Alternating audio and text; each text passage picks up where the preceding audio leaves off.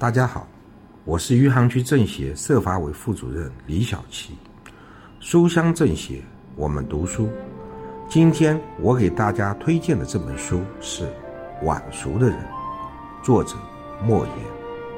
《晚熟的人》是一部读懂人性的佳作，莫言花费了八年时间才将其完成，将自己大半辈子的人生智慧和阅历全然写在了书中。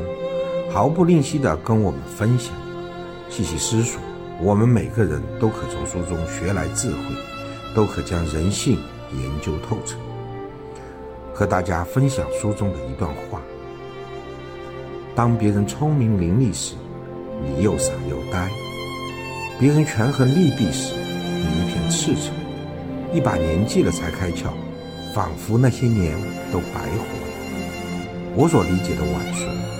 其实，并不是真正心智上的低龄幼稚，没有哪个人真正天真如白纸，而是一个人的选择，知世故而不世故，遭遇过生活的黑暗面，但依旧选择纯良明朗。